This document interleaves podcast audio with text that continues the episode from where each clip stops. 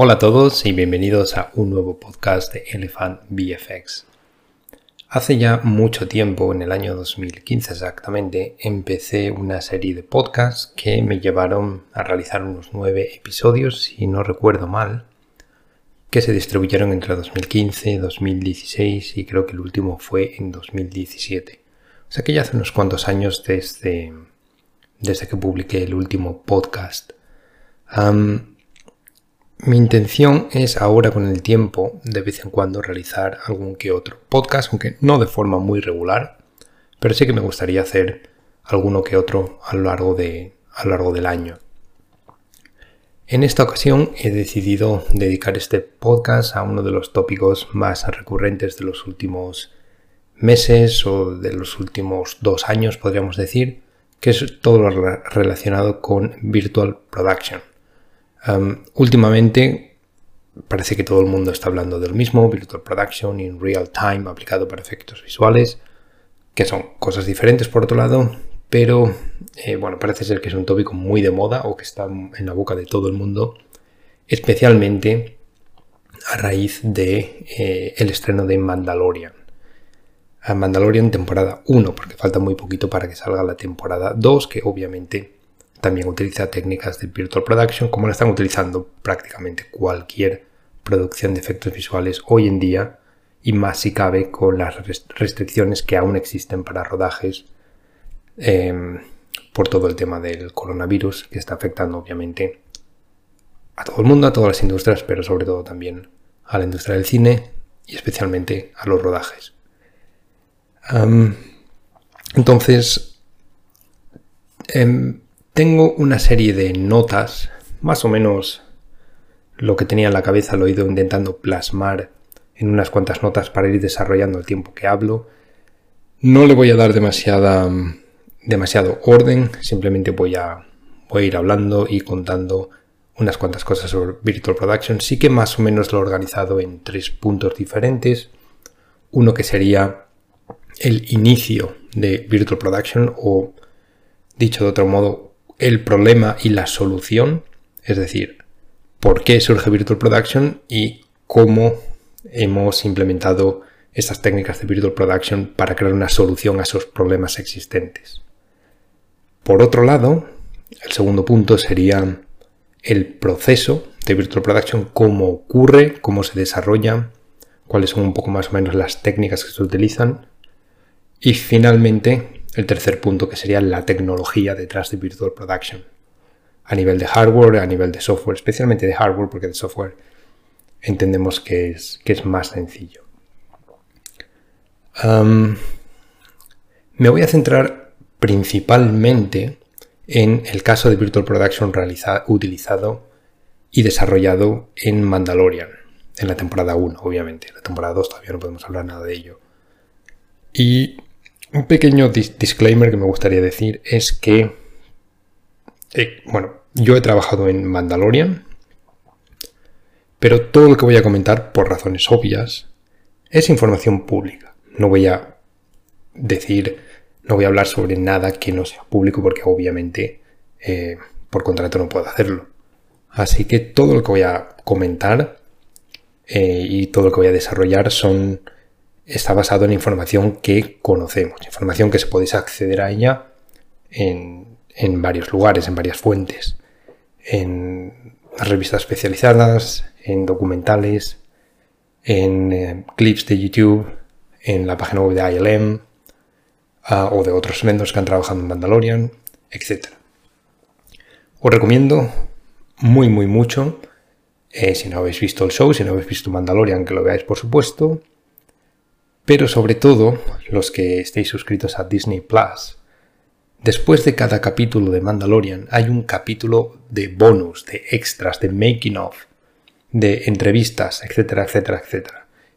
Eh, si no recuerdo ahora mismo cuántos episodios son Mandalorian, 8 por ejemplo, digamos que sean, pues hay 8 episodios también de una hora o casi una hora de making of, entrevistas y behind the scenes en general.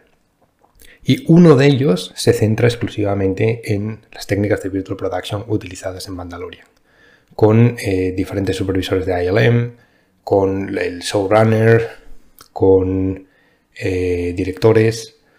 Así que os recomiendo encarecidamente que le echéis un vistazo a ese, a ese episodio que, repito, está en Disney Plus. voy a hablar de Virtual Production en general, pero como digo, voy a centrarme un poquito más en Mandalorian, simplemente porque Mandalorian ha llevado las técnicas de Virtual Production, digamos, a un nivel más alto. Y todo lo que, toda esa burbuja de la que todo el mundo habla ahora sobre Virtual Production, em, cuando la gente en general habla de Virtual Production se refiere principalmente a lo que, ha ocurrido en Mandalorian y que ahora eh, por extensión se está, está ocurriendo en muchos otros shows que se están rodando, que se han rodado y que se van a rodar. Pero repito, esto no está únicamente ligado a Mandalorian, pero sí vamos a poner varios ejemplos de Mandalorian porque es hoy por hoy el, ejemplo más claro y donde más avanzado se, técnicas más avanzadas de Virtual Production se han utilizado hasta la fecha. y eso es seguramente lo primero que quería a modo de introducción y lo segundo es que Virtual Production existe mucho antes de Mandalorian. La diferencia es que, eh, bueno, decirlo de alguna forma, digamos que la tecnología que se ha utilizado en Virtual Production, de la que vamos a hablar dentro de un rato, no es tecnología nueva. Mm, prácticamente nada se ha creado para Mandalorian en cuanto a tecnología se refiere. Lo que sí que se ha hecho que no se había hecho en otros shows anteriores donde se había utilizado técnicas de Virtual Production, es juntar un montón de tecnologías ya existentes, ponerlas juntas y crear un pipeline y una serie de procesos de trabajo alrededor de esa tecnología. Eso es algo que quizás no se había hecho hasta el momento. por ejemplo, hay un montón de shows, shows en los que yo he trabajado anteriormente también, en los que se han utilizado tecnología como eh, LED screens, pantallas LED, o tecnología como por ejemplo Motion Control, o como Motion Capture, motores de render real time, toda esa tecnología que se ha utilizado en Mandalorian se ha utilizado en otros shows anteriores. La diferencia, como, como decía antes, es que en Mandalorian se ha puesto todo junto y se han creado formas de trabajo alrededor de toda esta tecnología aunada entre sí seguramente eh, LED screens ya los habéis visto en un montón de shows. En Gravity, sin ir más lejos, se utilizaron LED screens. En ah, películas anteriores de Star Wars, en Rogue One, se utilizó un montón de LED screens. En, Interstellar se utilizaron LED screens. En, en First Man se utilizaron LED screens. Y por supuesto Motion Control y Motion Capture se han utilizado también en un montón de shows anteriores. La principal diferencia, aparte de ponerlo todo junto y crear sistemas de trabajo alrededor de esta tecnología, es que por primera vez, eh, o, al menos de una forma eh, más notoria, se han empezado a utilizar estas técnicas en combinación con motores de render real time en el caso de Mandalorian Unreal, y esto ha permitido capturar efectos visuales directamente en fotografía principal. Anteriormente, por ejemplo, con LED screens en, shows como los que he nombrado, como Gravity, como Interstellar, como First Man, se utilizaban principalmente fuera de cámara, lo que llamamos off camera, para eh, para eh, capturar reflejos o para eh, capturar iluminación, mejor dicho, para proyectar iluminación. Por ejemplo, uno de los mayores impedimentos a la hora de utilizar green screens o blue screens es, son los reflejos, ¿verdad? Eh, por ejemplo, cuando tenemos astronautas, por ejemplo, que tienen la, el visor o la escafandra, no sé cómo se llama exactamente, pero bueno, el cristal del casco si el actor está enfrente de un green screen, ese reflejo del green screen saldría reflejado en el casco. Por eso, normalmente, los que hayáis trabajado en, algún show donde tengamos este tipo de, actores que estén eh, interpretando astronautas, por ejemplo, o cualquier, otra, eh, cualquier otro tipo de vestuario que sea reflectante o transparente, o los dos, lo que suele ocurrir es que normalmente los actores no llevan esa pieza del traje, en este caso el casco, no llevarían el casco en el set y después habría que añadir el casco digitalmente, porque es imposible eh, simplemente limpiar todos los reflejos de un green screen o de blue screen en un casco. Por eso en shows como, eh, bueno, los que decía antes, eh, Gravity, en shows como First Man, etc., se utilizaron LED screens para que en lugar de poner al actor delante o enfrente de un green o blue screen, al poner un LED screen, los reflejos, unos LED screen con, por ejemplo, digamos, estrellas del espacio, eh, pues lo que ocurría es que esas reflexiones que salían en el casco eh, eran las reales del LED screen. Y como no era verde ni azul, pues la captura de esas reflexiones por parte del cristal del casco pues eran correctas, ¿vale? Pero no se utilizaban para capturar en sí los LED screens. Esta es la principal diferencia con Mandalorian, que sí se utilizan los efectos visuales proyectados en los LED screens para capturar durante fotografía principal.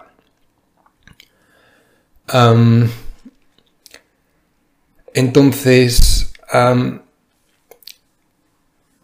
en cuanto al origen de esta tecnología eh, de Virtual Production, básicamente el origen es, como casi todo lo que hacemos en efectos visuales, un origen de o un problema eh, principalmente económico.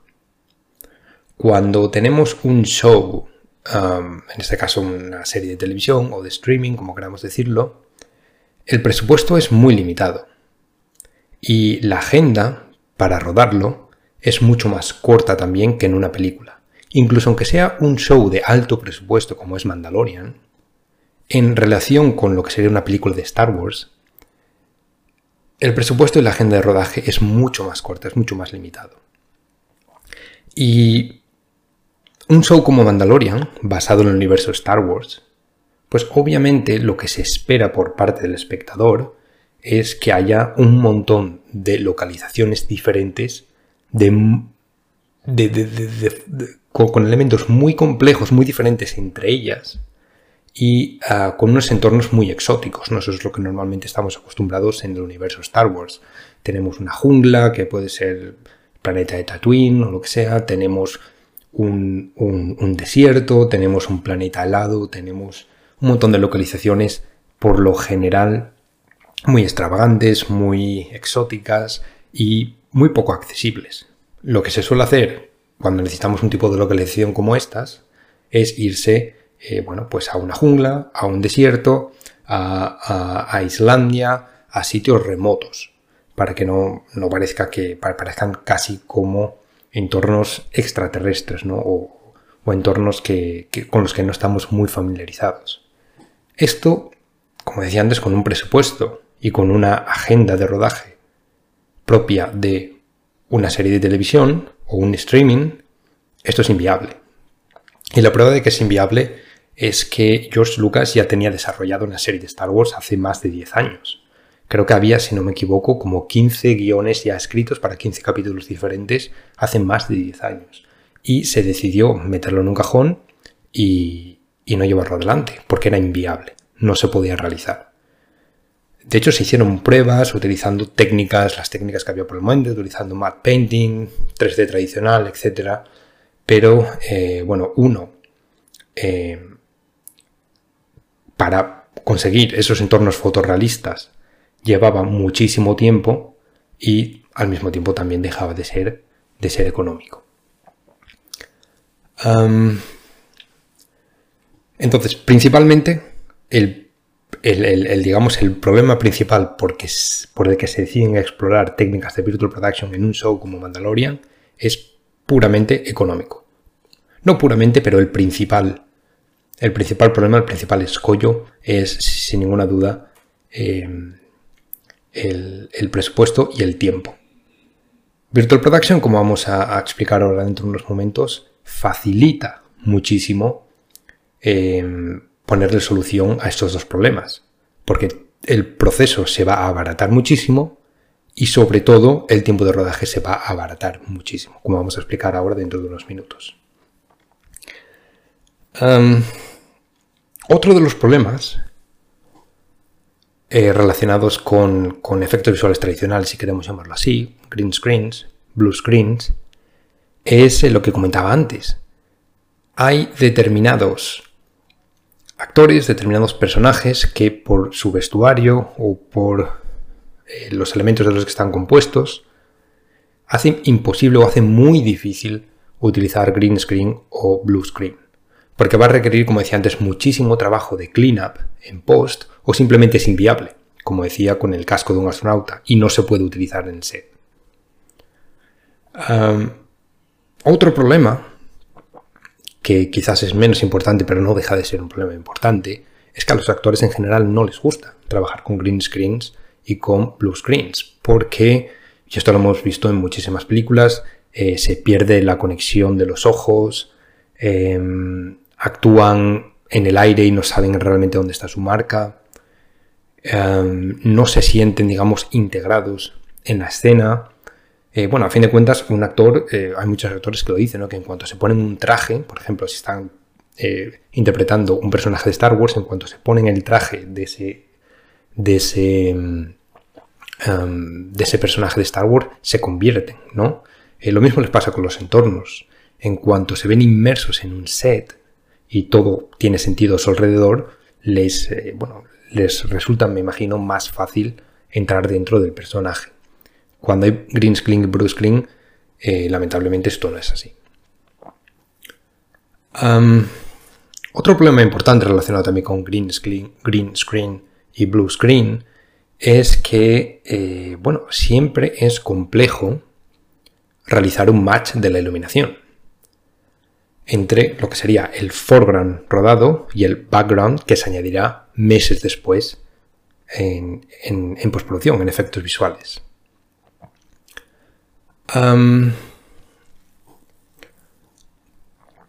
relacionado con esto también podríamos decir que claro, normalmente lo que solemos hacer es eh, bueno, capturar la iluminación como podemos en el set, utilizando HDRIs, utilizando Witness Scans, utilizando LiDAR Scans, etcétera, etcétera. Y, y después en postproducción intentamos replicar las condiciones lumínicas lo mejor posible. Pero nunca es perfecto, nunca es perfecto. Intentamos hacerlo lo mejor posible, pero nunca va a ser tan bueno como si capturásemos ese foreground existente y el background al mismo tiempo.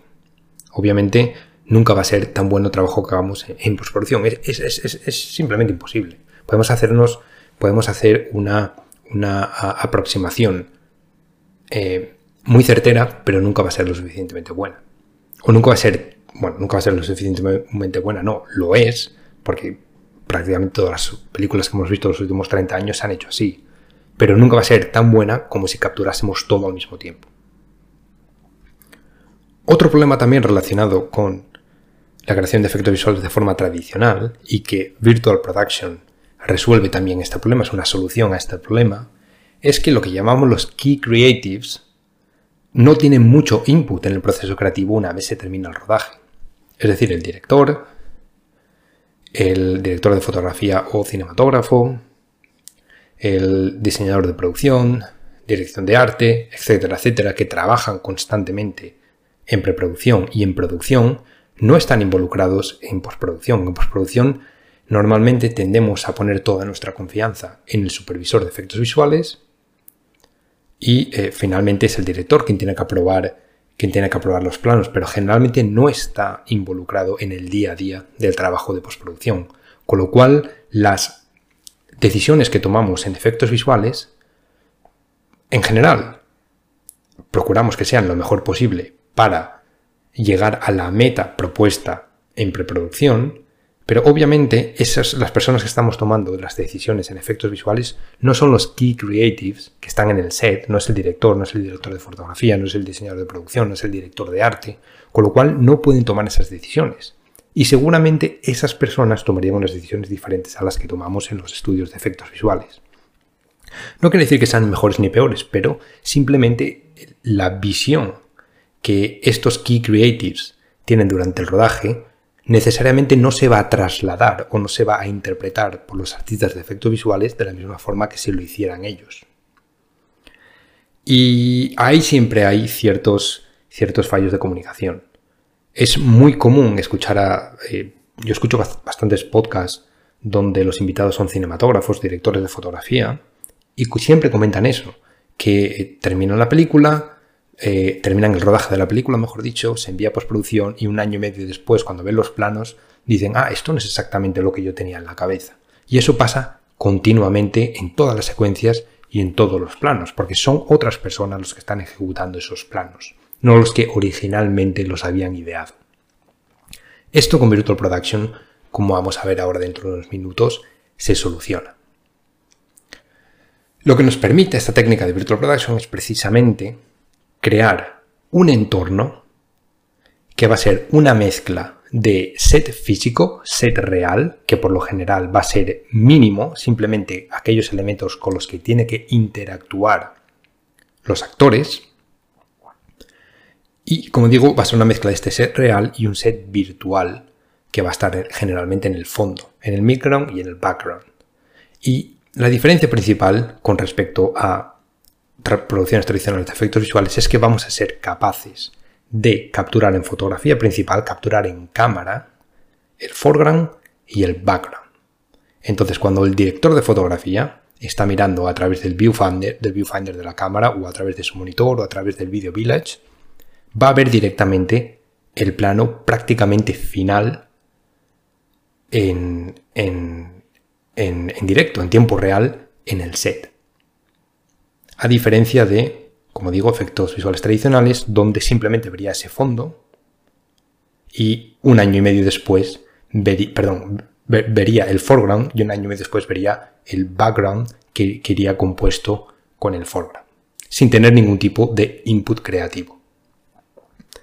¿Vale? Entonces, al ver ese foreground y ese background en tiempo real, al tiempo que se captura la fotografía principal, todas las decisiones que quiera tomar ese director de fotografía, ese diseñador de producción, ese director, pueden hacerse directamente en el set.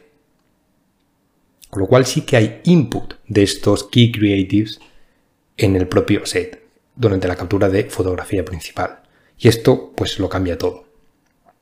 ¿Vale?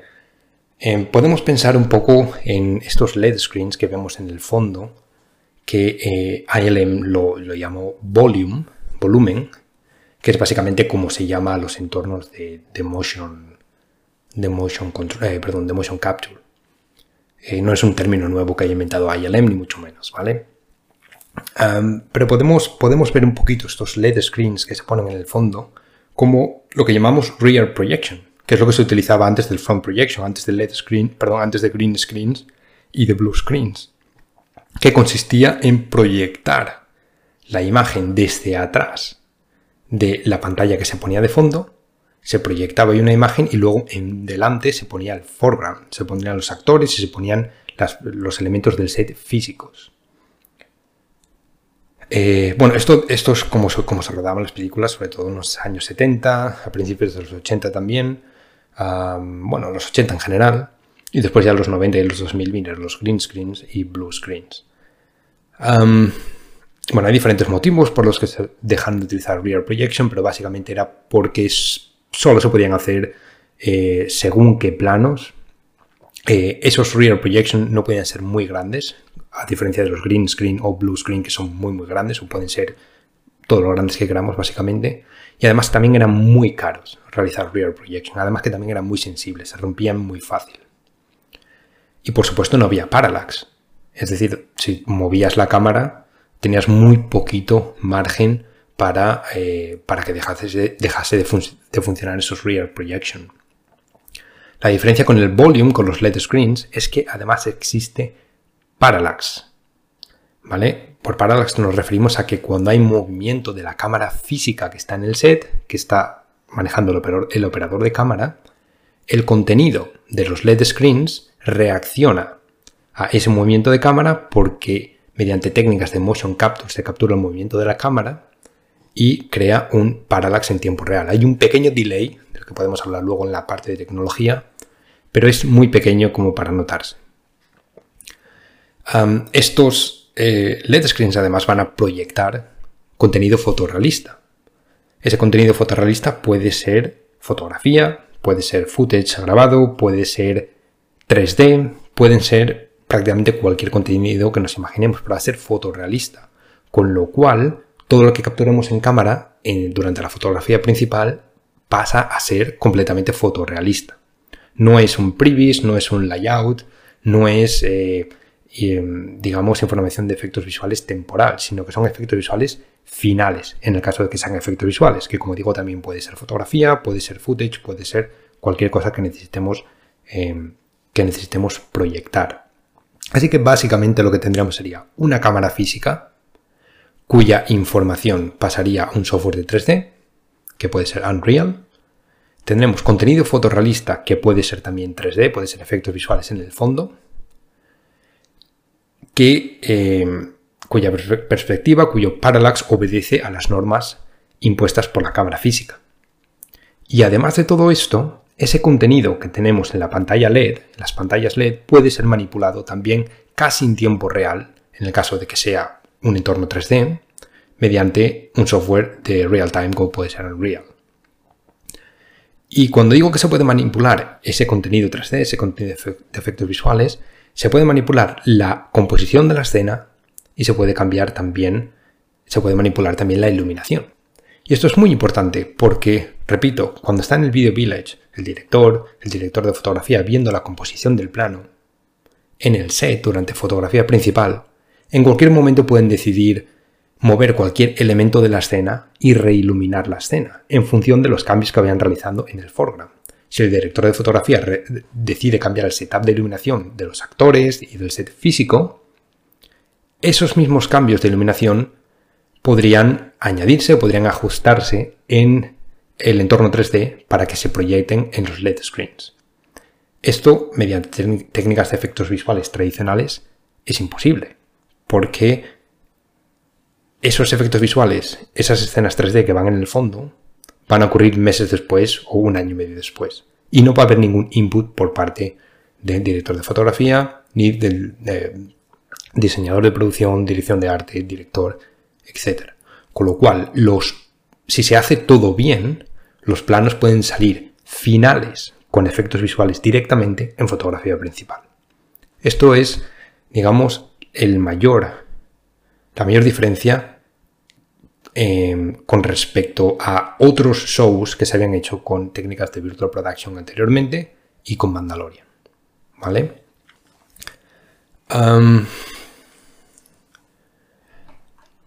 Eh, en el caso de Mandalorian, por ejemplo, el personaje protagonista que es Mando, eh, los que hayáis visto el show, es un personaje que tiene una armadura completamente reflectante.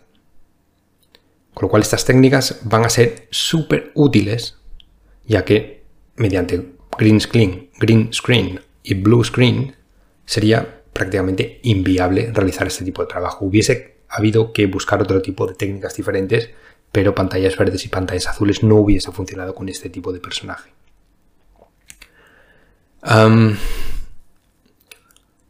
Otro concepto también importante a tener en cuenta cuando trabajamos en, Virtual Production es que en realidad vamos a necesitar hacer más trabajo del, del, del, que normalmente hacemos con efectos visuales tradicionales. Porque si estamos haciendo un entorno 3D para un plano, generalmente haríamos solo el entorno que vemos a través de la cámara.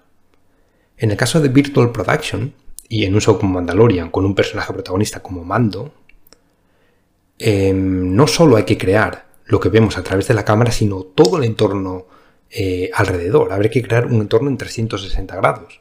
¿Por qué es esto? Bueno, lo que decíamos antes porque este personaje tan reflectante va a reflejar el entorno. Si, solo tenemos el entorno que se ve en el plano, pero no lo que se ve fuera de plano, no va a haber eh, reflexiones correctas. Con lo cual, en este caso, habría que hacer entornos 3D completos. Por eso la tecnología de eh, videojuegos, motor de videojuegos como Unreal, viene muy bien para este tipo de trabajo, porque, porque están diseñados de hecho, para crear mundos, no solo para crear planos.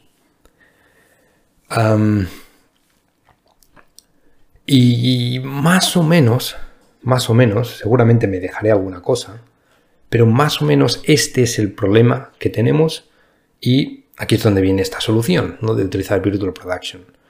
Por resumirlo mucho, problema principal, de nuevo lo repito, económico y de agenda mediante, mediante técnicas de virtual production ya no vamos a tener que irnos a Islandia, a un desierto de donde sea, a una jungla de Centroamérica, a una montaña en no sé dónde para, para tener todos estos entornos, ya que los vamos a crear directamente mediante técnicas 3D, mediante efectos visuales. Hombre, si va a haber un equipo pequeño de personas que van a ir a todos estos entornos remotos a capturar data, a, capturar fotografías, a capturar HDRIs, a, escanear, a hacer LiDARs, a hacer fotogrametría. Todo esto se va a capturar para generar los entornos, pero bueno, vas a enviar un equipo pequeño de personas. Eh, normalmente en un show de este tipo tendríamos a 300 personas en el set. No es lo mismo enviar a 5 personas a, a cada localización a capturar toda la información posible para recrear efectos visuales que enviar a 300 personas a 8 puntos diferentes remotos en todo el mundo. Y al mismo tiempo, en cuanto a problemas de agenda, lo mismo. Hacer todo esto que estoy diciendo, mover a 300 personas a 8 puntos remotos del mundo, trae unos problemas de agenda enormes. De mucho tiempo, de todos los setups que hay que hacer, de tener los actores disponibles durante todo ese tiempo, a tener a todo el crew disponible, a todo el equipo disponible para todo este tiempo. Eh, si podemos rodar todo esto en un soundstage, en un, eh, estudio de cine, eh, pues obviamente todo es mucho más sencillo. En el caso de Mandalorian, por ejemplo, fue en Los Ángeles, donde generalmente la industria del cine tiene mucha fuerza y donde resulta mucho más sencillo tener a, seis, a 300 personas durante seis meses trabajando que no durante dos años moviéndolos por el mundo. sigo resumiendo un poquito. Problema, problemas causados por green screens y blue screens todos los que hablábamos antes, integración de actores, integración de iluminación, problemas con vestuario, etcétera, etcétera, los vemos solventados con técnicas de Virtual Production.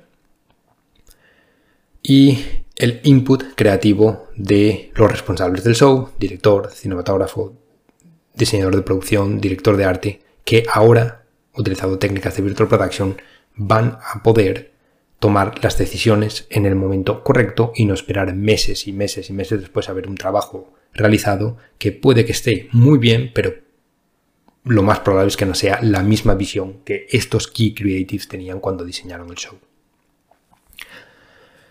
Bien, entonces más o menos este es el problema y solución, si, aquí, así más o menos queremos, queremos resumirlo mucho.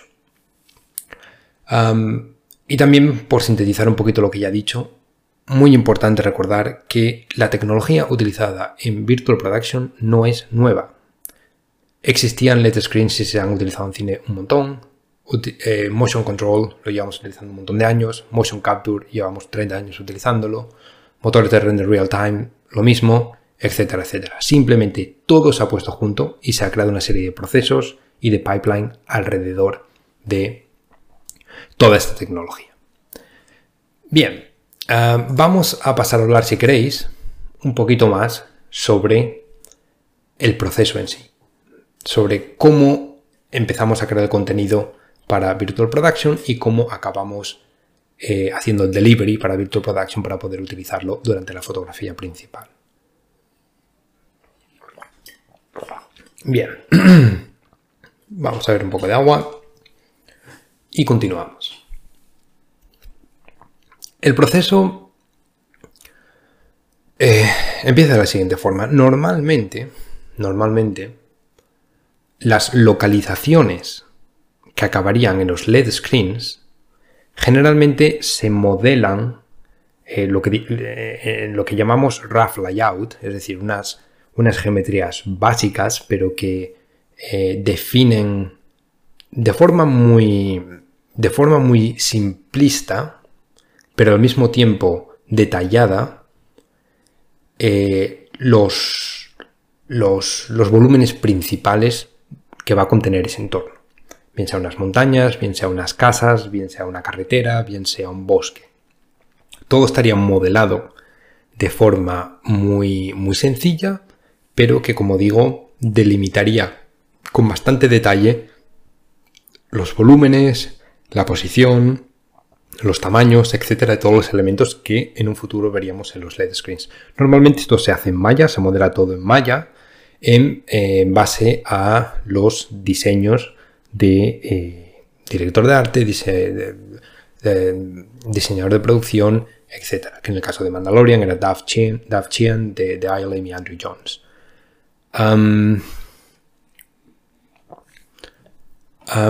bueno, no, lo he comentado antes, lo puedo, lo puedo comentar rápidamente ahora, pero eh, por nombrar algunos nombres, eh, digamos que los key creatives de este show, bueno, Greg Fraser fue el cinematógrafo de, que empezó al menos todo, todo, el, todo lo que llamamos la, Biblia de estilo de, este show, Greg Fraser, uh, cinematógrafo australiano. Uh, después tenemos también eh, como, como VFX Supervisors de ILM, eh, el, Overall VFX Supervisor es Richard Bluff, Richard Bluff, no, sé realmente cómo se pronuncia, debería saberlo porque, porque he estado en bastantes, bastantes calls con él. y también teníamos como, como VFX Supervisor asociado a Kim Library de ILM también y Rob Bredu de, ah, como Creative Director del show. bueno, sabéis eh, que normalmente los shows de televisión o de streaming, cada capítulo suele dirigirlo un director diferente. Eh, luego un equipo de cinematografía suele también asistir a cada, cada uno de los diferentes episodios. Y,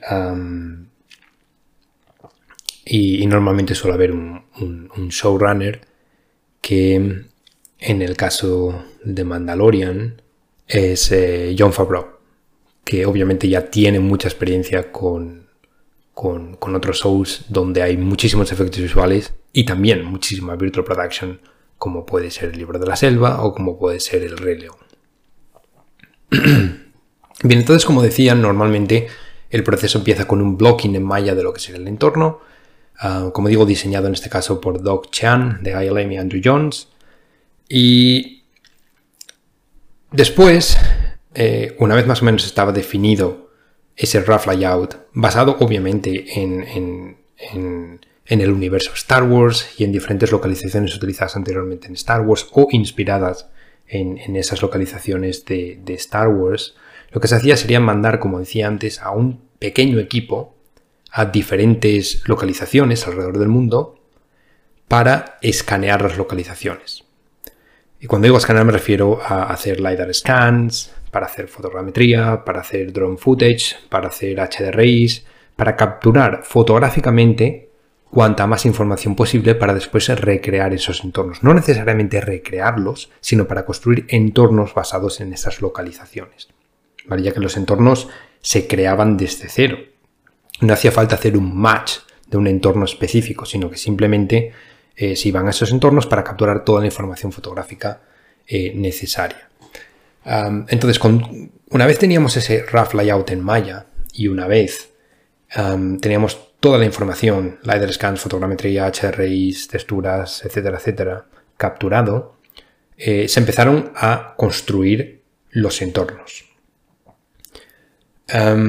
Normalmente los, entornos se construían de forma tradicional, como se ha hecho siempre, en modelado en Maya, texturizado en, en texturizado en Mari o en Substance Painter, Substance Designer, um, en el Render Offline, cualquiera que utilice eh, los estudios que trabajaron creando estos, estos entornos. Em, los entornos están supervisados por, Enrico Dam, eh, supervisor de, entornos de ILM también. Y, al mismo tiempo se construían estos entornos virtuales, el diseñador de producción y el equipo de arte empezaban a trabajar también en crear localizaciones físicas. Y estas localizaciones físicas, como decía anteriormente, se construían lo mínimo posible. Simplemente eh, aquellas partes del set que iban, donde iban a interactuar los actores, ¿vale? Y que posteriormente en el rodaje se colocarían frente al LED screen. Además, se construían no solamente para que los actores interactuaran con ellas, sino también para ocultar en la medida de lo posible la línea de corte entre lo que sería el set físico y el set virtual ya que obviamente hay un corte entre lo que sería la pantalla y el suelo. Así que, bueno, por ejemplo, en el caso de estar haciendo una escena exterior, pues imaginaos que estamos haciendo un bosque, pues a lo mejor en el, en el set físico pues había un árbol tirado en el suelo para que así no se viese el corte detrás. De esa forma nos evitamos tener que limpiar ese corte en postproducción, que en muchos planos también hubo que hacerlo así, hubo que limpiarlo en postproducción, pero muchísimos otros planos fueron capaces de eh, capturarse directamente en fotografía principal.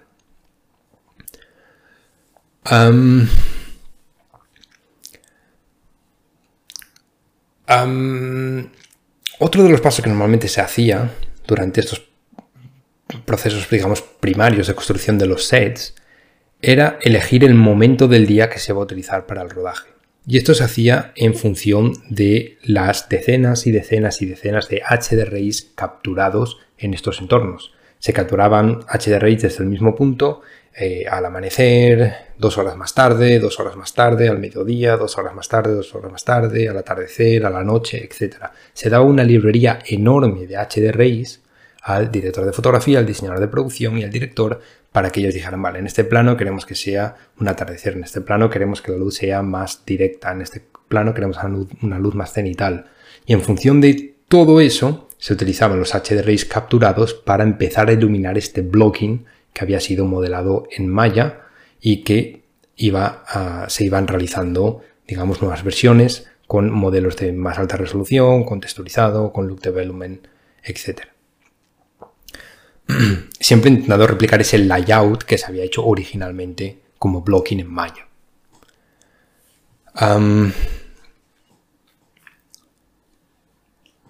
como digo, una vez se empiezan a realizar modelos más detallados y texturas del entorno, se utilizaban estos HDRIs para iluminar la escena, siempre utilizando offline ray tracers, ¿vale? Esto no, ocurre en Unreal, esto es en efectos visuales tradicionales, si queremos decirlo. y lo que se hacía era hacer renders estáticos, en, obviamente de forma panorámica, de forma rectangular, y se enviaban al departamento de Virtual Production. Y una vez se enviaban al departamento de Virtual Production, este departamento lo que hacía era crear sus escenas para real time, para Unreal, basadas en estos looks. Se enviaban obviamente los modelos, las texturas, los HDRI, todo. Pero sabéis que en un pipeline de, eh, de, de real time no se pueden utilizar assets de efectos visuales. Entonces lo que hacía el departamento de offline es crear las escenas de forma tradicional, modelos de alta resolución, texturas de alta resolución, HDR de alta resolución, renders con ray tracers, etc. Y eso se enviaba como referencia para después pasarlo al real time. Y ya el, departamento de real time pues ya se encargaba de eh, hacer modelos, texturas, shaders, etc. propios para utilizar en real time, que es completamente diferente a cómo se utiliza en offline render. Quizás también sea importante decir que no necesariamente siempre tenemos que utilizar real time eh, para proyectar en los LED screens. También podemos utilizar estos renders que se utilizan mediante técnicas tradicionales de efectos visuales proyectados en los LED screens. Todo depende de lo que queramos hacer con el plano. Obviamente, si necesitamos interactuar de forma,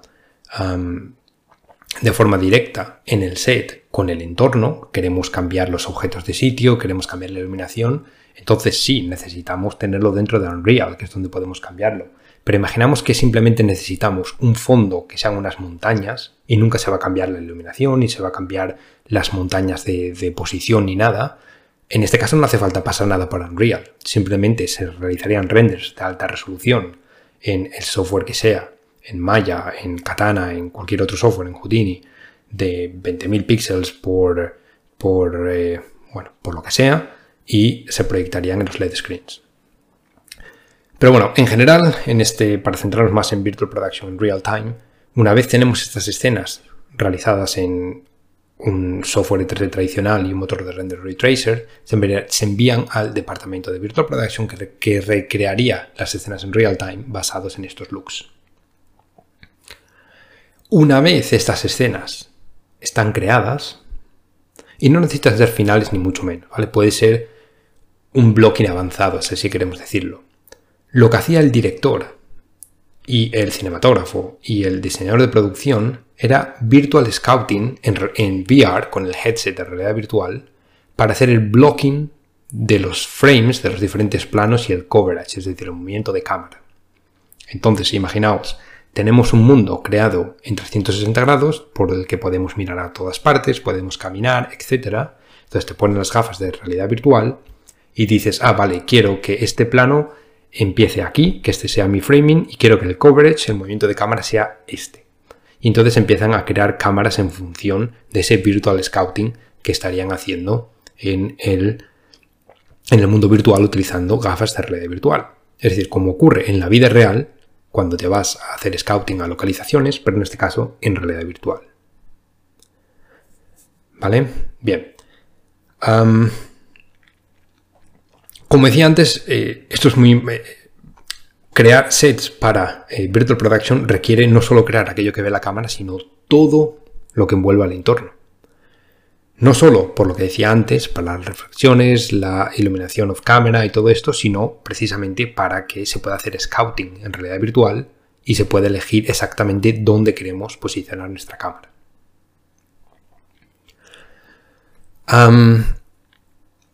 También es muy importante decir que el universo Star Wars ya tiene un montón de modelos creados, modelos físicos me refiero y virtuales también. Entonces, todos esos modelos físicos que ya existían de otras películas de Star Wars y todos los modelos digitales que ya existían en, la librería de Star Wars de, ILM y de otros eh, estudios que han trabajado en Star Wars, se han reutilizado como kit bashing en Mandalorian. Es decir, si estamos haciendo, por ejemplo, un hangar, hay un montón de herramientas, un montón de piezas que existen desde hace 30 años o más en el universo Star Wars. Así que lo que se hizo fue reutilizarlas. ¿Y cómo se reutilizaban? Bueno, los modelos digitales, obviamente, simplemente se, importaban y ya está. Y los modelos físicos se escanearon mediante técnicas de fotogrametría para incluirlos. No solo eso, sino que también en base a los diseños originales de Doug Chian y Andrew Jones, se construyeron las partes físicas del set y estas partes físicas del set también se escaneaban mediante técnicas de fotogrametría y después se introducían también en los entornos virtuales. De esa forma tenemos una librería muy muy grande de elementos con la que poder crear los diferentes sets de Mandalorian.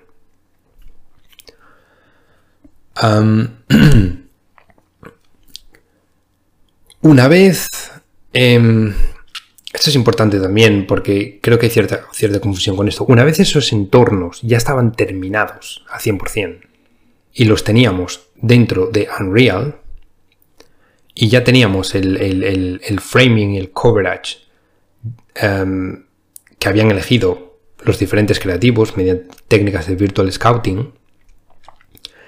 Em, una vez empezaba la fotografía principal y ya veíamos el set construido en primer plano con los actores y el fondo proyectado en las pantallas LED, el director de fotografía tampoco podía cambiar absolutamente todo lo que quisiera en el set ya que la iluminación, como sabéis en real time, está, eh, hay que hacerle un bake. Es decir, se computa la iluminación, tarda cierto tiempo, en, en este caso mucho tiempo, porque estamos hablando de, mundos muy grandes y muy complejos, y estamos hablando también de resoluciones muy muy grandes. Ahora vamos a hablar un poquito más sobre resoluciones y algunos datos más técnicos.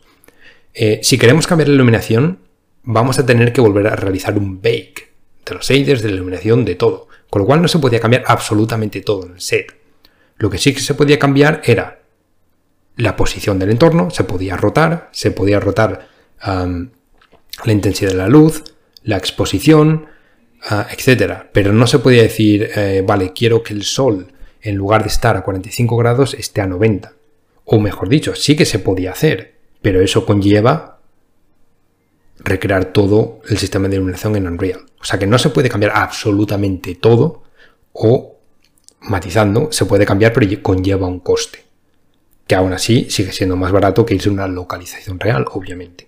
Pero eso es importante saber, no se puede cambiar todo en cualquier momento. Algo también eh, muy importante para sobre todo explicar la versatilidad de, los eh, LED screens es que no solamente sirven para proyectar efectos visuales, no solamente sirven para proyectar entornos creados en 3D, sino que también se pueden utilizar para proyectar cualquier cosa, como decíamos antes, fotografía, footage, etc. Y una de, una de, las utilidades que se le dieron a los LED screens era para crear fuentes lumínicas, fuentes lumínicas independientes. Imaginaos, yo puedo tener un HDRI fotografiado de un softbox, por ejemplo, o de cualquier otro tipo de luz, y puedo proyectarlo en LED screen y que proyecte iluminación sobre los actores. Eso es muy muy importante. No solamente eso, sino que también puedo convertir el LED screen en cualquier momento en un green screen o en un blue screen.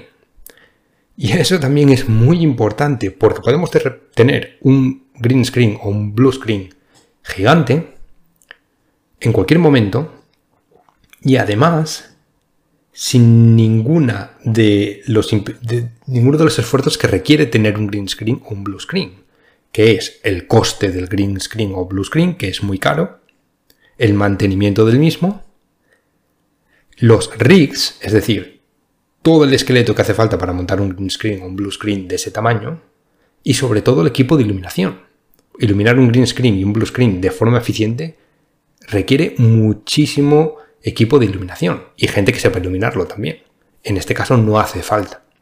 No haría falta todo eso, con lo cual nos, estaríamos ahorrando también no solo mucho dinero, sino que también nos estaríamos ahorrando eh, mucho dinero de, equipo, me refiero, de equipo técnico, de equipo humano, y también nos estaríamos ahorrando muchísimo tiempo de setup, ya que de un momento a otro podemos simplemente cancelar la vista que tengamos en el LED screen y proyectar un green screen o un blue screen. Esto es importantísimo y se utilizó muchísimo también para, esto, eh, para este cometido. y en cuanto a las luces, como digo, se pueden poner, se pueden proyectar luces y se pueden proyectar también, por ejemplo, eh, blockers, ¿vale? Eh, para, crear iluminación negativa, para crear, digamos, espacio negativo. Ah, todo esto se utilizaba con un, con un mando que, que, lo, lo, apodan el Brain Bar, que estaba en el Video Village, con lo cual era como, como los mandos de un DJ, donde podías ir controlando con diferentes controladores. Además había una versión mini, por así decirlo, de ese Brain Bar em, en un iPad, que podía utilizar el cinematógrafo o podía utilizar el gaffer en cualquier momento para controlar la iluminación. Y esto se utilizó muchísimo para un montón de planos, pero por ejemplo, Mando siempre, eh, además de la iluminación proyectada por el, por el, por el LED, por el volume, solían ponerle lo que llamamos un wrap, que es una luz, generalmente un top light, una luz que va por encima, para, digamos, crearle una especie de rim light alrededor del casco, de los cascos, del casco y de los hombros. Esto se utilizaba en todos los planos, sin excepción prácticamente, siempre que veíamos a mando en pantalla. Una cosa importante también de todo lo que decía antes sobre convertir los LED screen en blue screen o green screen es que eh, además se puede hacer live compositing en real time. Imaginamos, tenemos un actor y detrás tenemos el LED volume con un green screen. En el Video Village pueden ver directamente en fotografía principal lo capturado en el set y detrás reemplazar el green screen por un fondo cualquiera. Imaginaos un cielo, unas montañas, cualquier fondo que va a ir en el green screen, se podía ver exactamente cómo queda la cámara. Con lo cual, si no les gusta la composición, bastaría con rotar ese entorno hasta conseguir una, hasta conseguir una, composición que nos gustase. La diferencia aquí es que cuando se utiliza green screen y blue screen no se captura fotografía principal. Ahí habría que pasarlo a postproducción y en postproducción sí que se haría la composición de forma tradicional, pero tendremos la referencia que se está viendo en fotografía principal para después hacer nuestra composición. Pero lo más importante, tendríamos el input directo del cinematógrafo a la hora de realizar esa composición, con lo cual la visión del cinematógrafo quedaría perfectamente, perfectamente traducida una vez nos llegan los planos a postproducción. Eso es súper, súper, súper importante.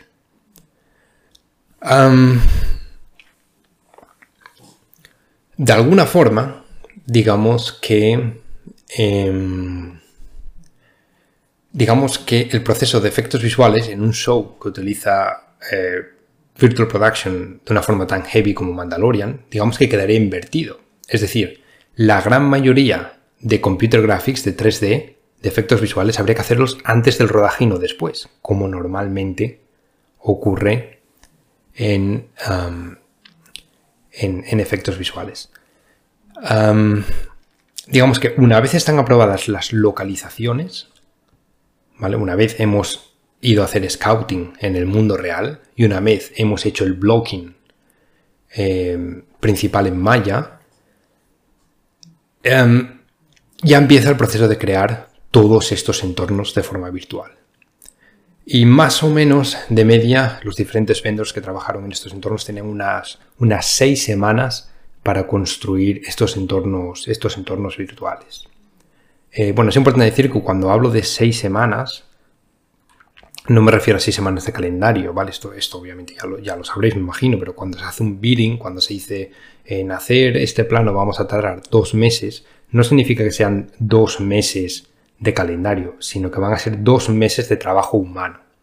Entonces, dos meses de trabajo humano eh, eh, puede ser una semana de trabajo, ¿vale? Si tienes a X personas trabajando al mismo tiempo.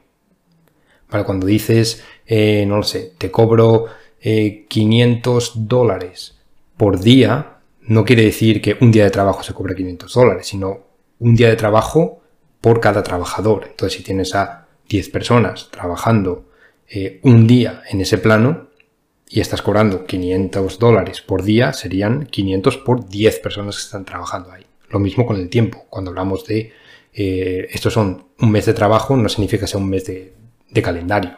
Significa que hay eh, seis personas trabajando durante un mes. ¿no? Entonces estas son estas seis semanas es el tiempo que se tardaba en construir los entornos. No sé exactamente cuántas personas trabajaban en cada uno de estos entornos, dependiendo del vendor trabajarían más o trabajarían menos.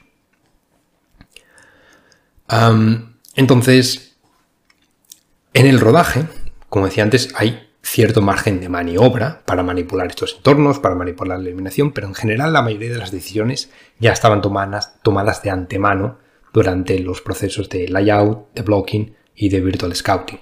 Con lo cual cuando llegabas al, rodaje prácticamente todo estaba ya definido y los cambios que había que hacer eran mínimos. esto es lo bueno de tener a los Key Creatives involucrados. Y cuando hablo de Key Creatives me refiero también al VFX Supervisor, involucrado desde la preproducción, producción, fotografía principal, scouting y creación de todo el contenido de los LED screens pero lo más importante de todo es quedarse con que los rodajes tradicionales, el cinematógrafo empieza en prep, luego va al rodaje y generalmente ya no participa en ninguna decisión creativa hasta que los efectos visuales han terminado y el producto se va al DI, al Digital Intermediate. Mediante técnicas de Virtual Production, los Key Creatives, sobre todo el cinematógrafo, pueden estar involucrados en todas las decisiones y eso es algo que hasta ahora no ocurría y creo, en mi opinión, que lo cambia todo. Virtual Production, por otro lado, no es la solución a absolutamente todos los problemas. ¿vale? Aparte de los planos realizados con Virtual Production Mandalorian, que no sé exactamente cuántos fueron ahora mismo, ah, pero creo que podríamos consultarlo por algún lado, Además de todos los planos realizados con Virtual Production, Mandalorian tiene unos 4.000 planos de efectos visuales tradicionales. Es decir, no todo se puede realizar mediante técnicas de, Virtual Production. Y hay algunas limitaciones importantes en las que vamos a hablar ahora, ya que vamos a discutir un poquito más la tecnología utilizada en, Virtual, en Virtual Production. Bien, entonces en cuanto a tecnología se refiere seguramente una de las piezas de tecnología, o una de las partes, mejor dicho, de tecnología más importantes en cuanto a Virtual Production se refiere, y especialmente en cuanto al volume de ILM se refiere, es eh, bueno, la tecnología de LED screen que se utilizó para, para estos setups. No vamos a hablar demasiado de software porque software bueno, por un lado tenemos el software tradicional con el que se crearon los style frames y las diferentes referencias para pasarle al departamento de Virtual Production y eso pues incluye software tradicional de, toda la vida, ¿no? Generalmente Maya para modelado, aunque hay muchos entornos que también se hicieron entre Studio Max y renderizados con V-Ray, pero generalmente, pues bueno, una aplicación eh, DCC tradicional como Maya, Max, eh, Claris, las que fueran, y motores de render offline como Arnold, V-Ray se utilizaron. En fin, pipelines tradicionales de efectos visuales. Y después pues también gloriamos, digamos, el elemento Unreal, que es el, software que se utilizó para el renderizado en real time em, para crear los, los volumes que serían, o las pantallas que serían proyectadas en el volume. En cuanto a la tecnología LED, bueno, ya lo hemos mencionado anteriormente, básicamente digamos que sería una, por decirlo de alguna forma, una modernización del rear projection, ¿no? rear projection o retroproyección que, creo que lo, que lo llamamos en, español. Em, básicamente lo que sería sería un fondo fotorrealista, en este caso dinámico, real time y que estaría en lugar de estar retroproyectado sería proyectado digamos en, en una pantalla gigante LED que se colocaría en el fondo y otra que se colocaría en el techo. ¿vale? Y siempre eh, recalcando la importancia de que todo esto lo tendríamos combinado con posición y movimiento de cámara real que iría directamente dentro de Unreal. Ahora explicamos un poquito más sobre ese sistema de, movimiento de cámara. Em, este volume, bueno, el volume sería en general todo el espacio, pero estos, estas pantallas de LED screen irían colocadas en, un soundstage, en, en un soundstage eh, tradicional como puede ser Pinewood Studios o como puede ser cualquiera. En el caso del volume de, de Island para Mandalorian estaba en, en, en, Los Ángeles, en los estudios de, eh, de Manhattan Beach. Um, este, este nombre de volume que, se ha puesto tan de moda últimamente en todo lo relacionado con, la producción de Mandalorian no es un nombre nuevo. Volume es como generalmente se llama o se conoce al espacio de motion capture. Y debido a que em, motion capture combinado con los LEDs es, eh, digamos, el componente más importante de, de, este setup, pues bueno, se heredó el nombre de Volume, pero bueno, que sepáis que no es una nueva nomenclatura, sino que Volume es como generalmente llamamos al espacio de motion capture, el espacio donde se captura el, movimiento de, generalmente actores. os comentaba anteriormente que en muchos shows, desde Avatar, Gravity, Interstellar, decenas de shows se han utilizado LED screens. La diferencia principal con los LED screens que se utilizaron en Mandalorian y que se están utilizando en las nuevas producciones es que esos LED screens utilizados en shows anteriores tenían una densidad de píxeles de 9 milímetros. Em, con lo cual no tenían suficiente calidad ni eran suficientemente pequeños como para poder ser capturados en cámara, ya que causan mucho moaré.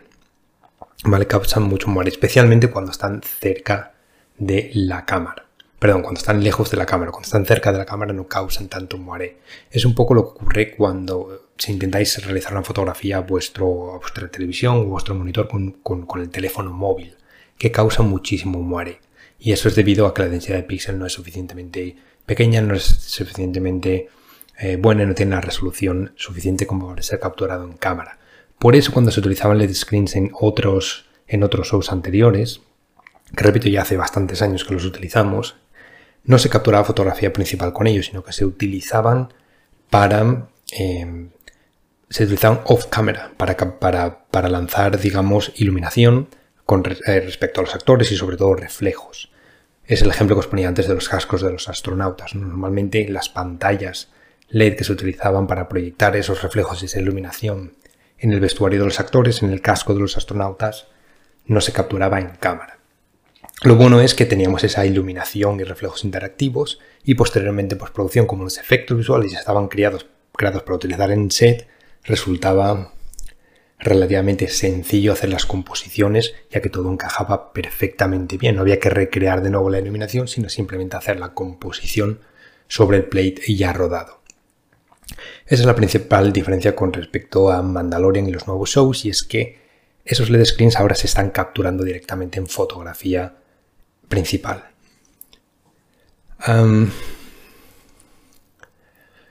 en,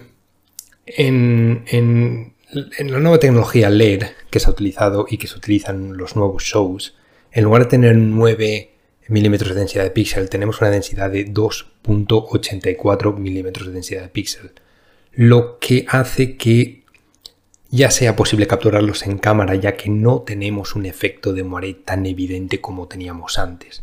Sigue sin ser perfecto, ya que si lo capturas perfectamente sin ningún tipo de desenfoque, sigue generando pequeño moiré.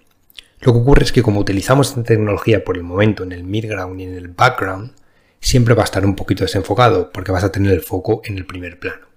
Así que podemos eh, como digo, con trucos de lente y, debido a la calidad de los nuevos LEDs de 2.84 milímetros de píxel, eh, de densidad de píxel, pues evitamos que, salga un y podemos capturarlos directamente en cámara. Esa es la principal diferencia con las técnicas actuales de Virtual Production con respecto a las anteriores. un poquito más sobre, sobre estas pantallas, sobre estas pantallas LED. La pantalla de fondo es una pantalla curva, semicircular, pero que no cubre 360 grados, sino que cubre 270 grados. Hay un hueco que es el hueco pues, que se utiliza sobre todo para acceder al volume. Ya que si no sería demasiado complejo, habría que tener paneles desmontables o algo similar y bueno, se hicieron pruebas y se vio que con 270 grados había suficiente cobertura para para los planos que se querían realizar. Estas pantallas LED, que repito son semicirculares, de 270 grados, tenían una altura de unos 20 pies, que viene a ser una, algo menos de 7 metros, si no me falla, si no me fallan las matemáticas, ¿no? Algo, algo entre 6, 6 y pico, casi 7 metros de, de altura. E incluían 1326 LEDs individuales, ¿vale? 1326 individuales de 2,84 milímetros de densidad de píxel. además de esta pantalla semicircular de 270 grados, teníamos la pantalla que iría colocada en el techo, que es una pantalla de 75 pies de diámetro, que vienen a ser 22, 23 metros de diámetro más o menos. y como decíamos anteriormente también, en este volumen se pueden cargar todo tipo de contenido. Se puede cargar fotografías, se puede cargar eh, footage, se pueden cargar eh, escenas 3D de Unreal, se puede cargar em, se pueden cargar eh, blue screens y green screens. Se pueden cargar em, whiteboards, se pueden cargar blockers, se puede cargar cualquier, cualquier imagen en realidad.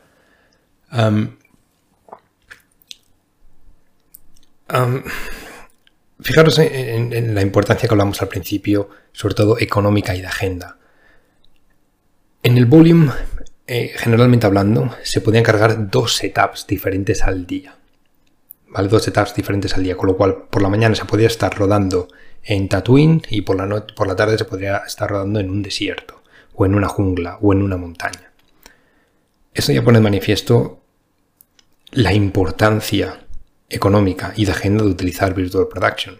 Imagínate que tienes que rodar una secuencia en un desierto, tienes que llevarte a 300 personas que participan en el rodaje a donde quieras, a cualquier sitio del mundo donde haya un desierto.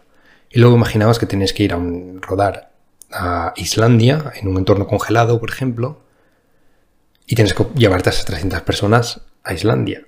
Esto supone un coste y un tiempo de rodaje infinitamente mayor que utilizar técnicas de Virtual Production. Esta es sobre todo el mayor impacto en cuanto a beneficios de utilizar técnicas de Virtual Production. Por encima de calidad, por encima de todo, tiempo y dinero. Sin duda, el mayor beneficio de utilizar Virtual Production. la mayoría utilizando esta tecnología, la mayoría de planos pueden de hecho ejecutarse por completo durante fotografía principal, sin ningún trabajo adicional de postproducción.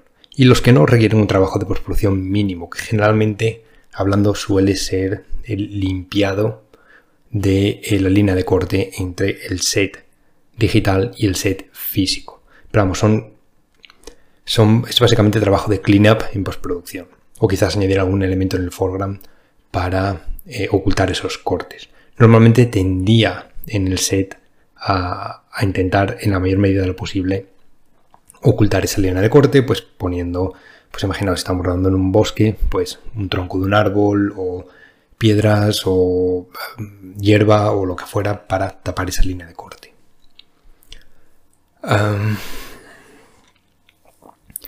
¿Qué más podemos decir sobre tecnología?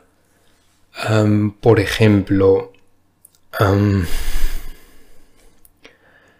la cámara, ¿vale? Eh, más o menos ya hemos hablado un poquito de, los LEDs. Por cierto, quien estuvo involucrado a nivel tecnológico en, todo el setup de este volume fue principalmente ILM, ah, como, como vendor principal de efectos visuales, Magnopus.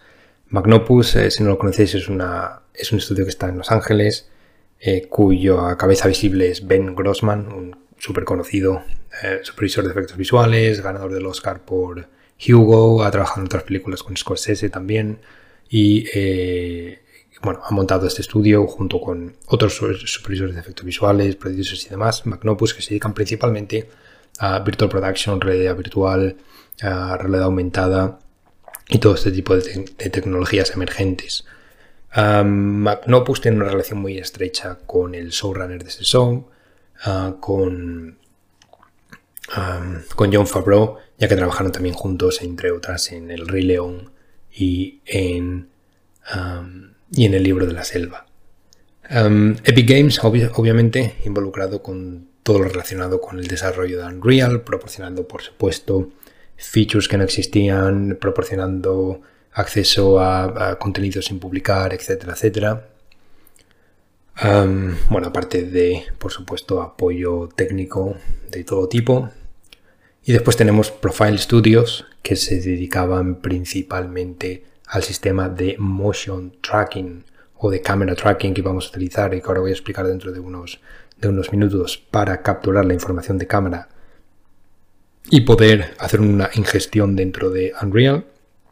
Y finalmente Lux Máquina, que son quien dedicaron o quien proporcionaron la tecnología LED eh, utilizada, que bueno, es seguramente la tecnología LED más avanzada eh, que se puede encontrar hoy en día, que por supuesto sigue en evolución.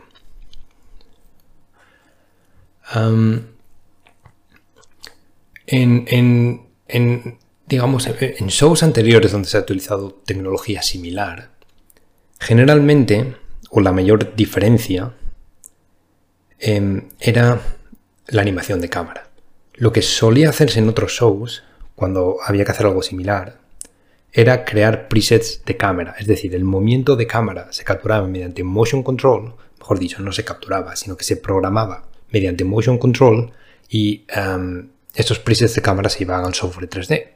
Con lo cual teníamos una cámara virtual que replica exactamente lo que hace una cámara física. Pero son presets, no se captura en tiempo real. Simplemente es información que se guarda y se lleva al, al software 3D. Esto está muy bien siempre y cuando no muevas la cámara. En el momento en el que mueves la cámara, esa información no se, eh, no se transporta, digamos, al software de 3D. Entonces, en Mandalorian y en los nuevos shows que se están produciendo con esta tecnología, esa es la diferencia primordial, que sí que tenemos eh, esa captura de cámara en tiempo, en tiempo real. entonces, siempre que se modifica eh, la cámara física controlada por los operadores de cámara, esa información automáticamente pasa, en este caso a Unreal, con lo cual tenemos parallax interactivo, ya que eh, bueno, todo se queda registrado dentro del software, de software de 3D. Em, básicamente, la información de cámara es en World Space, se captura utilizando técnicas tradicionales de motion capture y básicamente se recrea una cámara digital dentro de Unreal Engine. estos sistemas de, captura de, cámara, como digo, es motion capture tradicional, que básicamente eh, son sensores infrarrojos colocados encima del LED screen, todo alrededor del, del volume. No sé exactamente cuántos puntos de traqueo habría, pero, pero varios repartidos de forma uniforme y, estratégicamente colocados donde, donde la cámara siempre los vea, ¿vale? Repito, son, sensores infrarrojos de motion, de motion capture, ah, de motion tracking, perdón, y em, luego la cámara pues tendría un receptor que captaría toda, toda esa información. Entonces, una vez reconocidas las coordenadas X y Z, se envían a Unreal. Eh, bueno, se envían a Unreal, de hecho, utilizando el, software propietario de ILM Stagecraft, que es un software dedicado para tareas, entre otras cosas, de motion, de motion tracking. bueno, y al final pues tendríamos el parallax adecuado, ya que los movimientos de cámara físicos siempre se reproducirían dentro de Unreal en este caso. también es importante recalcar que em, otra, otro, digamos, otro paso intermedio que ocurría con la cámara. Y es el hecho de que em, este show necesita renderizarse o, o, digamos el contenido del LED screen que proviene de Unreal necesita renderizarse a muchísima resolución, a mucho más de lo que generalmente eh, se está acostumbrado a renderizar en real time. Consecuentemente, Unreal no puede mostrar todo el contenido de esos mundos tan complejos en altísima resolución y con la mayor calidad en real time todo el tiempo. Es imposible, ¿no? La tecnología real time no permite hacer eso. Tener en cuenta cuando hablamos de real time, trabajar en real time es muy complejo.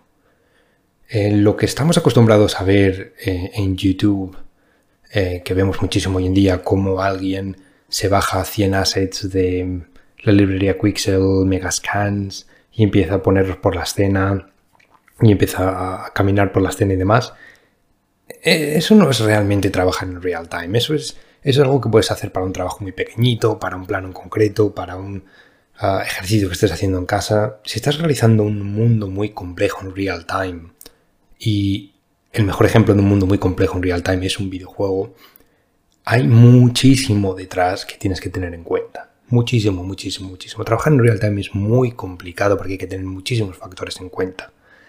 Entonces, cuando estamos creando un mundo tan complejo como los mundos de Star Wars, con tantísimo detalle, con tantísimos objetos, con tantísimos shaders diferentes, con tantísimas texturas. Em, necesitamos, obviamente, crear los assets de forma específica para real time, la iluminación específica para real time. Em, em, los shaders necesitan ser compilados de una forma muy eficiente para real time, etc. Entonces, eh, como digo, Unreal no es capaz de mostrarnos estas resoluciones altísimas en tiempo real a la mayor calidad posible. No puede hacerlo. Entonces lo que se hacía es algo que estamos muy acostumbrados a hacer en efectos visuales y que además Unreal ya lo tiene integrado de por sí, es decir, es como la tecnología real time funciona, es que solo se mostraba en alta resolución con el mayor nivel de detalle aquello que se veía en el cámara frustrum. Todo lo que no se ve fuera del cámara frustrum no interesa que sea de la mayor resolución posible, ya que no se va a ver en cámara. Así que lo que hacía eh, Unreal es, y repito, esto existe en Unreal, los que trabajáis en, real time sabéis perfectamente cómo hacer esto en Unreal. Eh, lo que hacía Unreal es todo aquello que no salía dentro del cámara frustrum, lo bajaba de resolución, utilizaba level of details más bajo, todo más pixelado, por así decirlo, con lo cual podía cargarlo en real time, porque no podría cargar todo el mundo en real time todo el tiempo.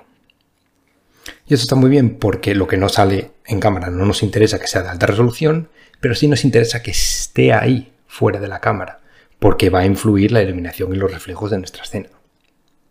De nuestra escena me refiero a la escena física, a los actores y al set. Así que esto es, esto es muy importante porque es, una forma de trabajar muy inteligente y es como muchas veces trabajamos también en efectos visuales. Por ejemplo, cuando queremos subdividir eh, un entorno muy grande, por ejemplo, el suelo de un bosque, eh, para aplicarle un displacement, subdividimos con altísima calidad lo que vemos en el frustrum. Y lo que no vemos en el frustrum no lo subdividimos hasta que la cámara no lo ve.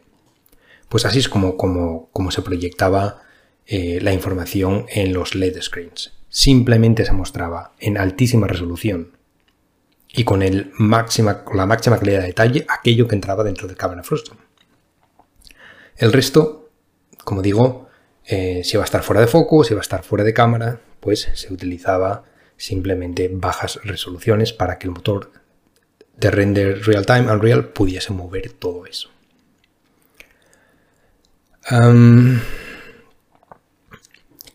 en cuanto a los equipos para mover todo esto en el set, en el set, además del Video Village tradicional, lo que tenemos es una zona donde están los operadores de Unreal, que están eh, bueno, moviendo todo esto, asegurándose de que todo funciona y cuando haya que hacer cambios interactivos son los que realizan estos cambios en el set. Para ello había 11 estaciones de trabajo en el set, que son las que se encargaban de servir las imágenes al volume. Las imágenes que se proyectaban en el volume eran tres imágenes de 4K cada una para las pantallas del fondo y una imagen de 4K para el techo. En total, unos 12.000 píxeles por 2.160 píxeles, creo que era, para el fondo, y 4.096 por 2.160 píxeles para el techo. Entonces, como estáis viendo, son 5 imágenes en 4K, eh, en 4K perdón, cuatro imágenes en, 4K en total que, como digo, hay que utilizar la tecnología del cámara Frustrum para ser capaces de hacer esto en real time.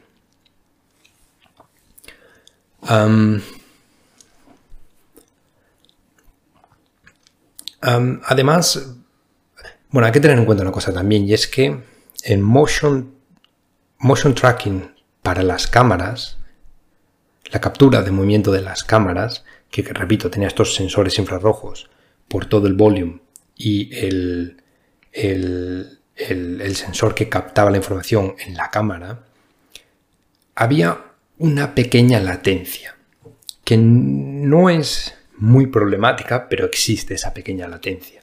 Con lo cual, lo que se decidió también fue abrir un poquito más el frustrum.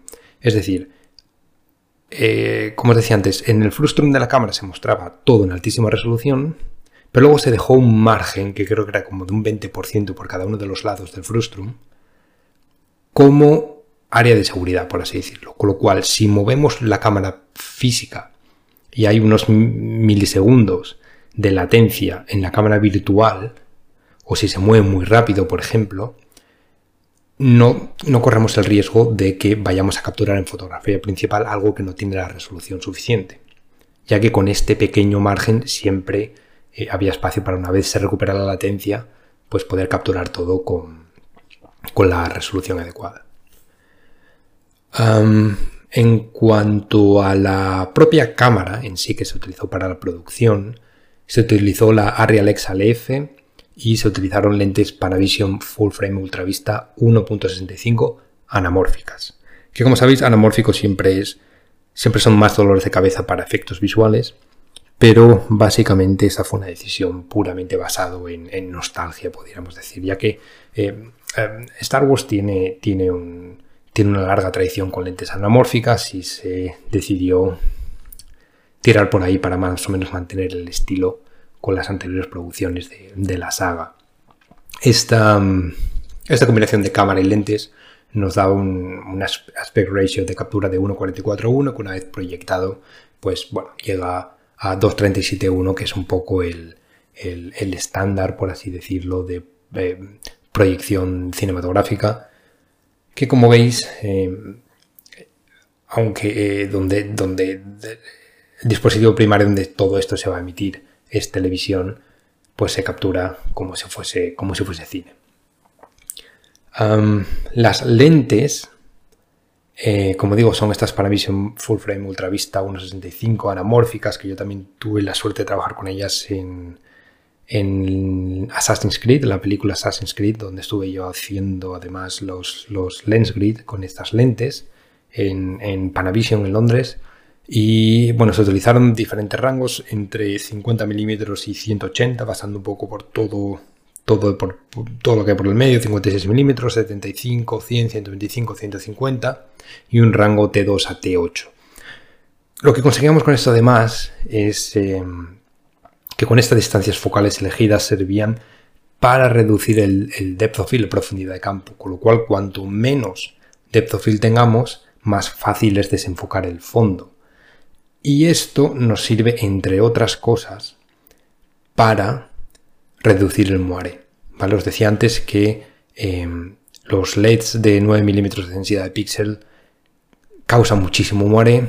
En el caso de Mandalorian, que se utilizaron ah, LEDs de eh, no de 9 milímetros, sino la siguiente generación de LEDs, que son de 2,84 milímetros de densidad, eh, causan muchísimo menos moire, pero siguen causando moire. Es imposible por el momento con la tecnología de, LEDs que tenemos hoy en día, enfocar eh, nítidamente en las pantallas sin tener algo de moire. Entonces, al tener ah, una profundidad de campo reducida, hacíamos más blur del fondo y consecuentemente disimulábamos ese moire. ¿Vale? Además, este depth of field reducido también sirve para que el fondo parezca realmente que está más lejos de lo que, de lo que está en sí, de lo que está en la realidad, ya que, eh, bueno, ese fondo está a unos metros por detrás del, del, actor. Entonces, eh, bueno, cuanto más desenfocado está, pues también nos da la sensación de que está más, más lejos de lo que realmente está en, está en el set. Eh, estas lentes ultravistas además tienen como, como un aspecto muy, más suave, ¿no? No es muy nítido la imagen, con lo cual también ayuda a mezclar más los elementos físicos y los elementos y los elementos virtuales. Todo se empasta un poquito mejor. Se, utilizó también un, lookup table para el, show que está basado en, Kodak Short Live 500T5230, que es una emulsión de Kodak que ya no existe, ya no se comercializa, obviamente. Pero el cinematógrafo Greg Fraser encontró, de hecho, eh, algo de stock eh, que estaba por allí en alguna nevera de algún laboratorio.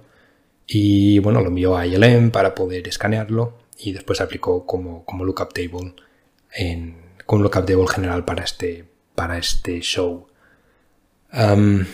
si hablamos un poco también sobre limitaciones importantes de esta tecnología, bueno, la primera creo que ya la he mencionado, que es el tema del moiré.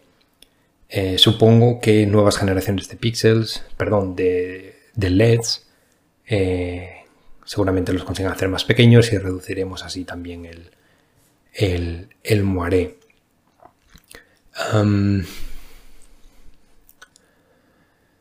Em, otra limitación importante, más que el moiré, que como digo, no es súper importante ya que generalmente utilizamos esta tecnología para midground y background y,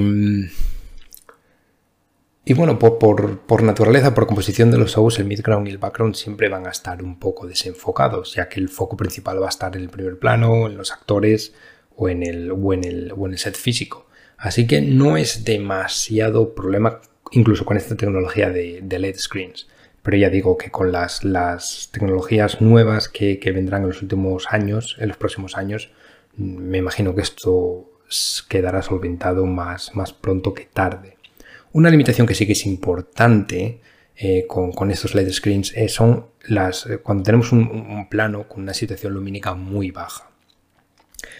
Em, no, tiende, no tiende a funcionar muy bien. De hecho, por ejemplo, las sombras simplemente no se pueden las, sombras que generan no se pueden, no se pueden capturar en absoluto y em, en el caso de que no tengamos que capturar sombras, simplemente tengamos que capturar el fondo, tiende a generar eh, ciertos artefactos. Así que cuando había este tipo de situaciones, mm, a veces se utilizaba eh, simplemente como referencia, a veces ni siquiera se utilizaba porque se veía que, no, iba a poder, no iba a poder utilizarse, así que estos planos se realizaron con efectos visuales tradicionales. Otro, otro, otra limitación también muy grave, muy importante, es, eh, bueno, por cierto, el tema este de, las, de, las situaciones lumínicas bajas, me consta que las nuevas generaciones de LEDs que ya se están utilizando, de hecho, en, nuevas producciones, eh, ha sido solventado. Ha sido solventado. O sea que no creo que esto vaya a ser un problema muy grave en, el futuro muy cercano. Lo que sí que considero que es un problema muy grave y no creo que vaya a poder ser solventado eh, muy pronto, me imagino que tendrán que transcurrir algunos años, es los planos que necesitan una iluminación exterior directa, como, como un día soleado, son imposibles de realizar con, con LED screens. Y la razón por, las que, por las que no es posible es porque hoy en día los LEDs que, existen en el mercado no tienen suficiente eh, calidad, ni intensidad, ni rango dinámico para reproducir la luz solar. Sí que podemos proyectarla en el LED screen, pero lo que no vamos a tener es suficiente calidad e intensidad de rango dinámico como, para generar iluminación de forma, de forma, eh, de forma física, es decir, iluminar los actores y el set utilizando un sol proyectado en el LED screen. Eso por el momento no se puede hacer, así que los planos con esas características simplemente se, eh, se rodaron en un backlot en Manhattan Beach Studios a Los Ángeles, se construyeron sets tradicionales y, bueno, allí se rodaron los planos con pantallas verdes, pantallas azules que después se, se, reemplazaron con técnicas tradicionales de efectos visuales no sé si esto lo había comentado anteriormente, pero, pero es muy importante comentarlo, así que voy a decirlo, voy a decirlo ahora. No sé si lo he comentado. Si no, bueno, me, disculpáis. Y es el hecho de que los LED screens no se utilizan solamente para proyectar los efectos visuales, sino también se utilizan para iluminar los actores y el set físico. De hecho, hay muchísimos, muchísimos planos que solamente utilizarán como setup de iluminación los LED screens sin necesidad de ningún tipo de luz adicional. Hay otros en los que no, es que se iluminaba con el LED screen para hacer una iluminación ambiental y después con técnicas tradicionales de cinematografía, con luces, con focos, con cards, con blockers, con flaps, con todas las herramientas que se utilizan en cinematografía, se iluminaban a los actores y al set. Pero muchísimos planos se iluminaron simplemente con, con el, con, los LED screens, con el volume. Y esto es muy importante porque del mismo modo que os decía anteriormente que podemos proyectar green screens y blue screens en los LED screens, pero sin toda la parafernalia que incluye montarlos de forma física, pintura, eh, eh, plásticos cóncavos, eh, telas, grip, todo lo que son andamios y soportes, todo el sistema de iluminación, personal cualificado para iluminar los screens, todo eso desaparece con, los, con los LED screens. Lo mismo con la iluminación. Vamos a necesitar muchísimo menos equipo, tanto de hardware, de equipo técnico, como equipo humano, para iluminar los planos. No vamos a necesitar tener un rango de luces y de grip y de eléctricos y de todo lo que conlleva en cuanto a herramientas se refiere porque muchos planos pueden ser iluminados al 100% utilizando los LED screens. Además, recordad que los LED screens además podemos cargar luces. Podemos cargar luces, podemos cargar flaps, blockers, etc. con lo cual, bueno, otra vez estaríamos ahorrando muchísimo dinero y muchísimo tiempo de hacer todos esos setups. vale, pero en cuanto a limitaciones, creo que esas son las más importantes. Moaré, situaciones lumínicas bajas y luz solar directa. Ah, sin embargo, pues planos con cielos nublados funcionaban perfectamente y lo que generalmente se hacía era proporcionar al cinematógrafo y al director, pero al cinematógrafo en particular, un set de HDRIs capturados en la localización deseada durante diferentes horas del día. Em, se elegía qué hora del día más o menos tenía que transcurrir ese plano y después simplemente se iba rotando el HDRI como hacemos en nuestro software 3D tradicional para eh, crear la iluminación. Y a partir de ahí ya se iban añadiendo luces como fuese necesario. así que, eh, bueno, podéis imaginaros la, cantidad de la cantidad de tiempo y la cantidad de, dinero que se ha ahorrado eh, fotografiando un software como Mandalorian utilizando Virtual Production.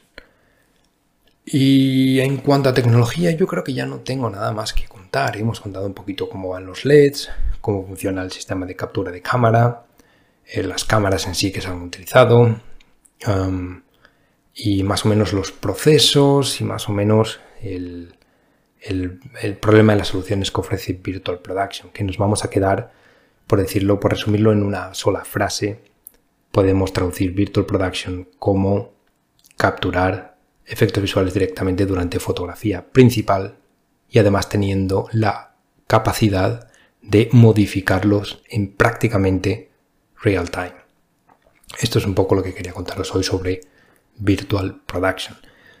Es solo una introducción. Eh, cada uno de estos puntos que hemos, ido, que hemos ido comentando podríamos pararnos en cada uno de ellos y hablar durante media hora de cada uno de ellos, hacer un podcast de 25 horas.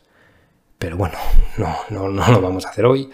Eh, simplemente quería introduciros un poco a este mundo de Virtual Production para que entendáis sobre todo eh, qué es Virtual Production y cómo se está utilizando y para qué sirve, qué pretende, qué problemas pretende solucionar. Y a partir de aquí, pues ya os recomiendo que os vayáis informando, que os vayáis estudiando, que vayáis, em, que vayáis leyendo artículos al respecto, eh, viendo vídeos al respecto, etc. Real Time aplicado a efectos visuales y Virtual Production en general está aquí para quedarse. Ya hay un montón de, volumes que se están creando. Creo que ILM está creando como 13 volumes. O, hay, o mejor dicho, hay 13 volumes que se están creando en base al setup de ILM. Hay muchos otros siendo creados o que ya han sido creados que son diferentes. Algunos son más sencillos. Otros son muchísimo más sencillos, pero que permiten hacer según qué cosas de Virtual Production. Hay muchos sabores, son muchos tipos de Virtual Production, no hay un, un, tipo de Virtual Production. He querido centrarme un poquito más en el volume de ILM porque seguramente es el hot topic, ¿no? Es lo que más se está hablando hoy en día. Y hay muchísimos shows que están siendo ya que están siendo ya fotografiados, están siendo rodados utilizando estas técnicas y está aquí para quedarse, no hay ninguna duda. En mi opinión, eh, Virtual Production aplicado a efectos visuales es, o aplicado a cine en general, es, en mi opinión, la mayor revolución que, ha habido en cine desde cine, televisión, eh, comercials, lo que queramos, producción cinematográfica en general. En mi opinión, es la mayor revolución desde, eh, desde que llegaron las cámaras digitales. Y, y bueno, cuanto antes estemos familiarizados con estas técnicas, mejor, porque de una forma u otra todos vamos a estar involucrados en este proceso. Quizás no trabajando en set, pero sí creando contenidos para los LED Screen o sí creando efectos visuales encima de lo que se ha rodado, utilizando técnicas de Virtual Production, etcétera, etcétera. Así que nada, vamos a dejarlo aquí. Creo que tenéis suficiente información para empezar a andar y para empezar a interesaros por, por este tipo de tecnología y este tipo de técnicas. Y nada, si tenéis algún tipo de pregunta, sugerencia, crítica, si os ha gustado este podcast, si no os ha gustado, podcast entre comillas, porque soy yo dando la, la brasa durante una hora y pico, pues me lo podéis hacer llegar a través de ElephantVFX o a través de Twitter. Mi handle es Juan Prada. Y, y no se me ocurre nada más que contaros, la verdad. Así que vamos a dejarlo aquí. Y si vuelvo a hacer un podcast de cualquier otro tema, pues ya os lo haré saber. Como siempre, si tenéis alguna sugerencia podéis hacérmelo llegar y lo tendré muy en cuenta. Muchas gracias a todos por escucharme y nos vemos a la próxima. Hasta luego.